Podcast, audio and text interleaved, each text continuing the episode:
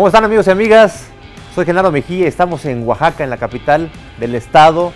Felices, contentos de estar conociendo historias increíbles, arrancando 2021 con mucho ánimo, con mucho propósito. Estamos en Agavero, un bar-restaurante que tiene muy rica comida y muy buenos tragos, por supuesto, basados en mezcal. Nuestra amiga Cristel nos está sirviendo uno que se llama Tentación. Imagínense el nombre, ya se, supone que va a estar buenísimo. Lleva mezcal, lleva eh, jengibre, albahaca y jugo de piña. Así que, pues vamos a disfrutarlo en compañía de Yoari Chao. Yoari es fundadora, cofundadora de Hilo de Nube, una empresa que une a una comunidad de mujeres artesanas haciendo huipiles hermosos que venden en todos lados.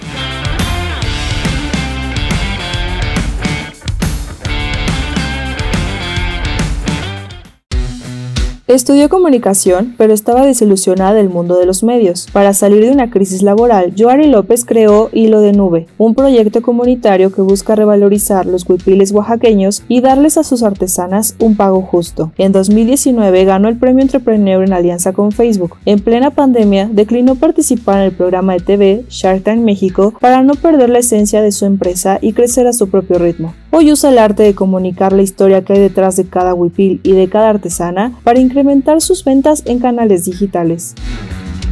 Pues vamos a, decir salud antes de seguir platicando para que nuestros amigos se antojen de Tentación, esta bebida que nos prepararon aquí en Agavero.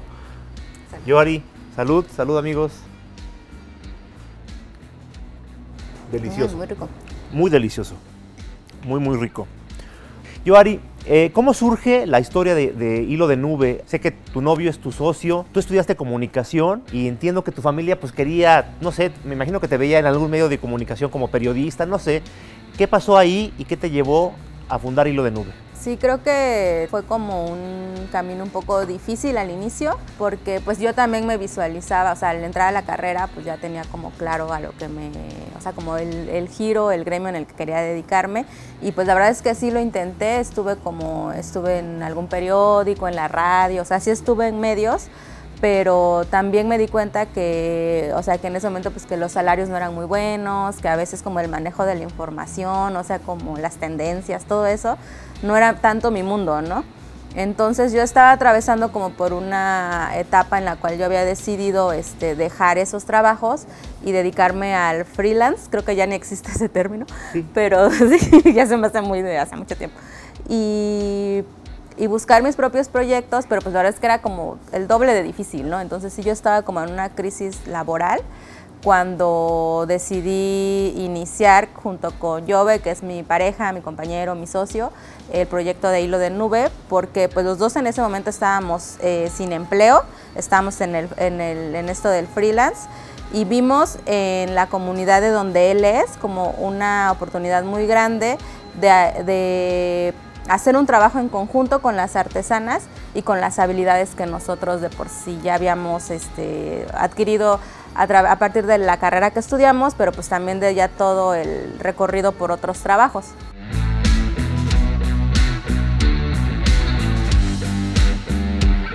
Cuéntanos un poquito más del pueblo, de la tradición de, de, artesanía que hay ahí de huipiles. Cuéntanos un poquito más del pueblo. Sí, el pueblo se llama San Juan Guichicobi y está, está ubicado en la zona Mije Baja de Oaxaca. Gran parte de las mujeres y también hombres se dedican a la elaboración de huipiles en una técnica que es cadenilla en máquina de pedal. Entonces ya es un cotidiano en la comunidad que tú, o sea, vas por las calles del pueblo y escuchas estas máquinas de coser antiguas porque pues en cada casa hay una máquina. Y entonces se vuelve tan cotidiano que de repente como que cuando yo llego a la comunidad y me doy cuenta que ahí hacen las piezas y que ahí están las artesanas, pero que el producto no se está vendiendo, que se da a precios muy bajos, eh, fue cuando pues decidimos que, pues, que podíamos iniciar por, por, ahí a, crear un proyecto porque pues yo de por sí tenía un gusto personal por los textiles de Oaxaca, que Oaxaca tiene una riqueza increíble. En cada región podemos encontrar este, distintas técnicas, este, huipiles, colores. Y, Y era algo que de por sí ya me apasionaba, o sea, me apasionaba usarlo. Entonces decía, pues, ¿por qué no hago yo mis propias piezas eh, de la mano de mi compañero? Porque gracias a que él es de la comunidad, es que pudimos, como, se nos abrieron las puertas, porque si no, hubiera sido muy difícil.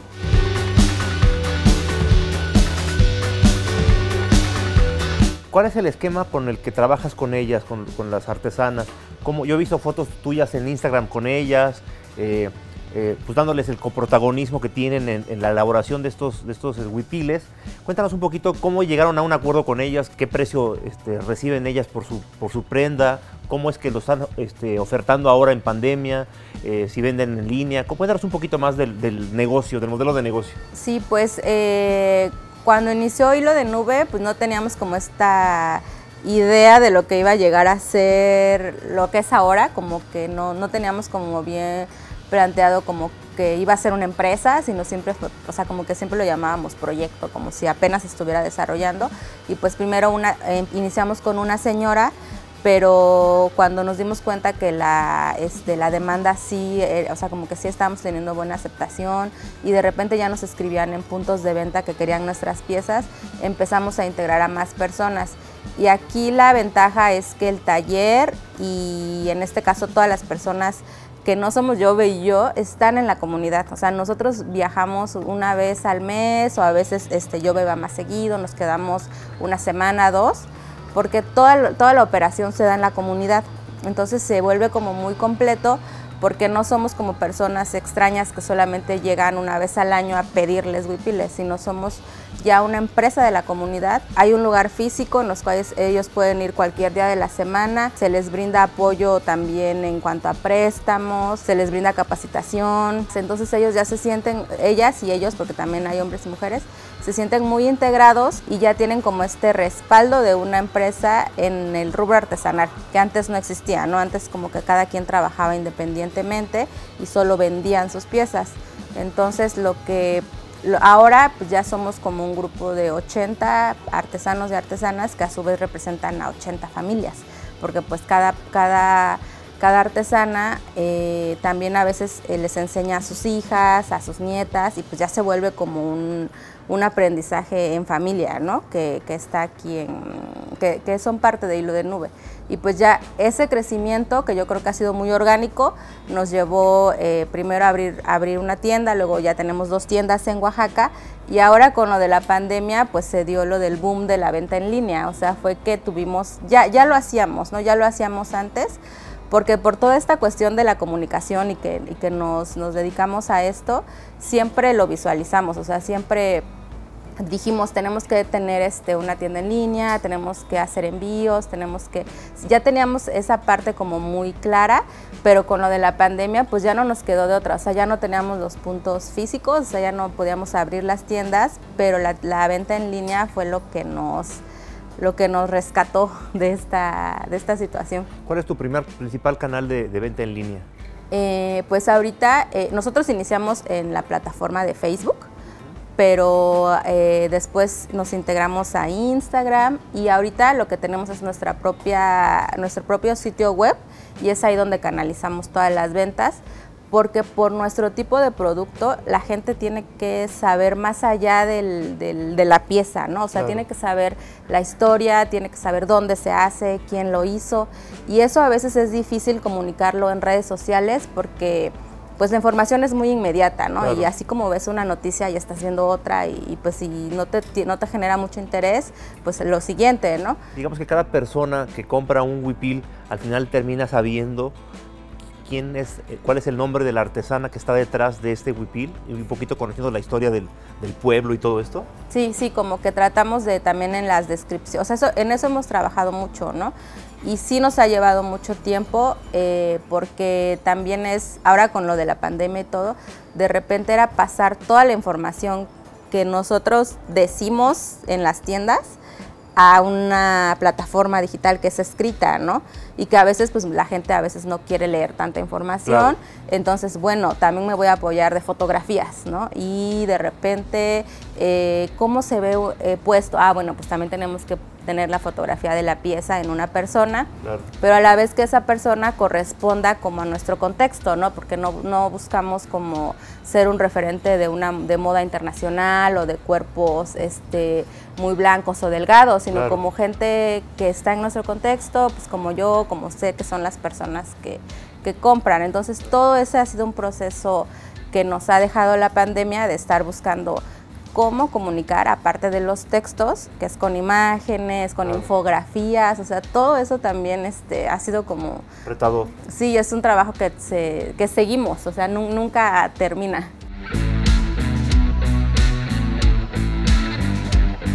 Con la pandemia y la, la mayor venta en línea, Joari, las ventas se sostuvieron, cayeron de todos modos, crecieron, porque hemos conocido casos que incluso mejoraron las ventas a, través de la venta en línea. En tu caso, ¿cómo, cómo fue?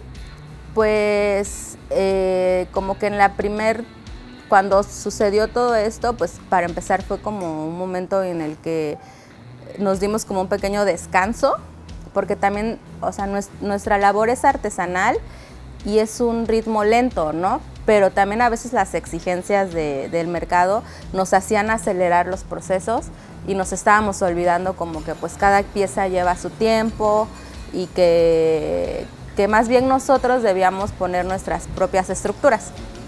Cuando empezó la pandemia, pues, este, pues al estar cerradas las tiendas tuvimos que ajustarnos un poco y estandarizar nuestra producción. Por ejemplo, de esta pieza que traigo, eh, decir, bueno, podemos hacer 10 iguales para que así al subir la fotografía haya 10 personas que puedan tener esta pieza y tiene su mismo valor porque cada pieza llevó el mismo tiempo, solo que en términos prácticos pues nos va a ser mejor para nosotros tener un catálogo de esa manera. Claro. Entonces el adaptarnos a, eso nos hizo aumentar muchísimo nuestras ventas.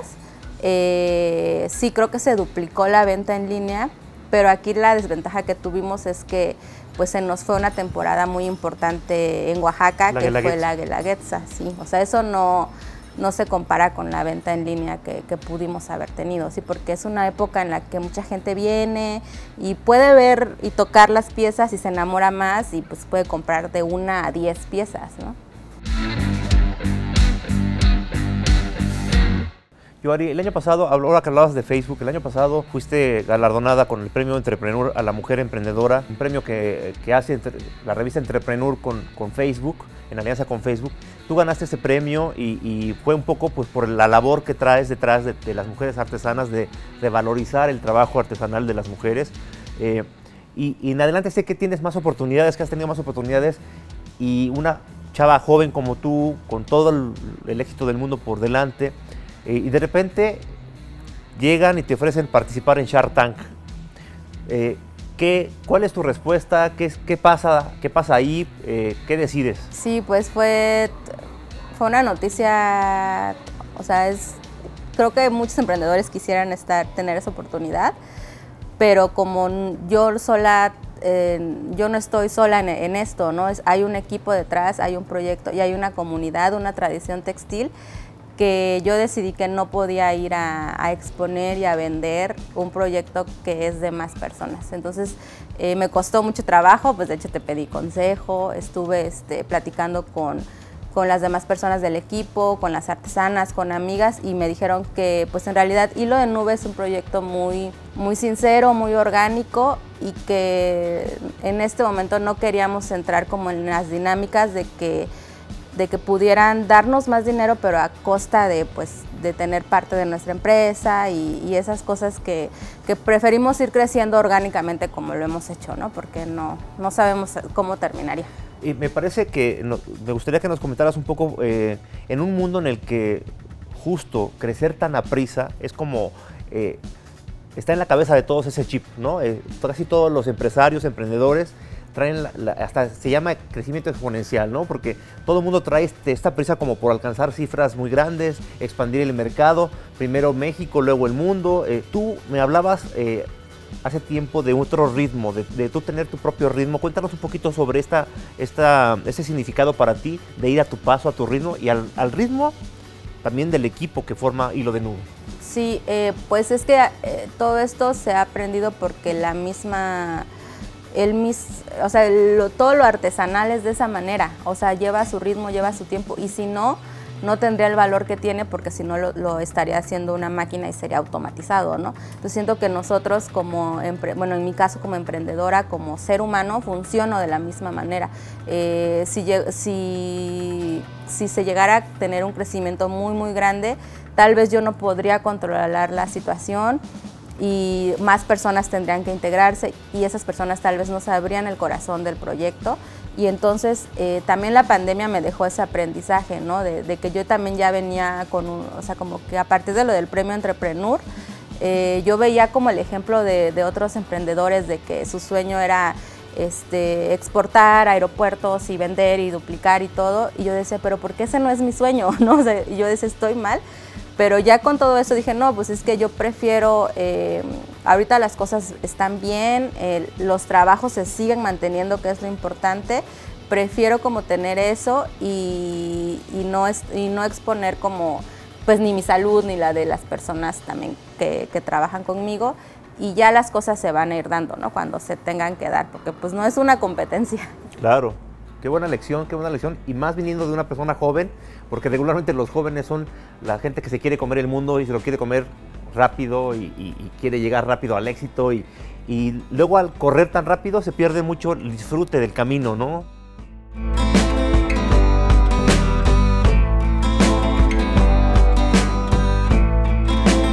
Para terminar la entrevista, Joari, me gustaría que me dijeras, que nos dijeras, ¿qué te inspira, qué te mueve todos los días ¿Qué te da fuerza cuando algo está mal, cuando algo falla, cuando hay algún error, alguna caída, alguna crisis?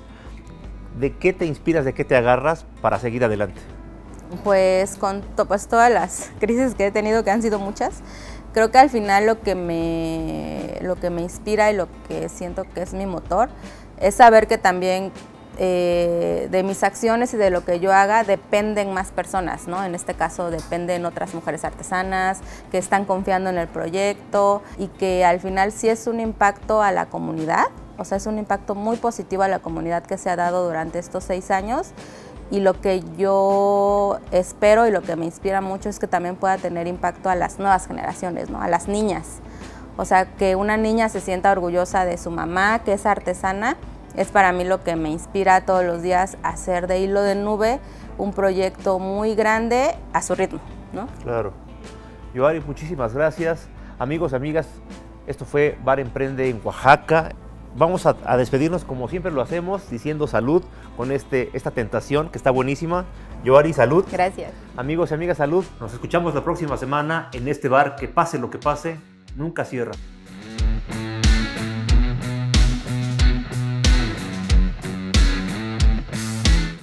Pues es que necesito alcohol, güey. ¿Cómo? ¿Y lo que estás tomando qué? Pero antes.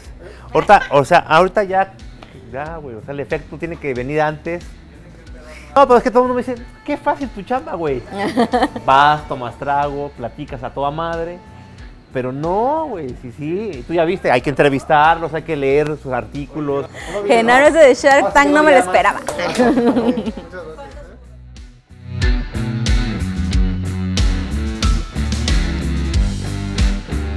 Emprende es una producción original de Tatu Media y Genaro Mejía.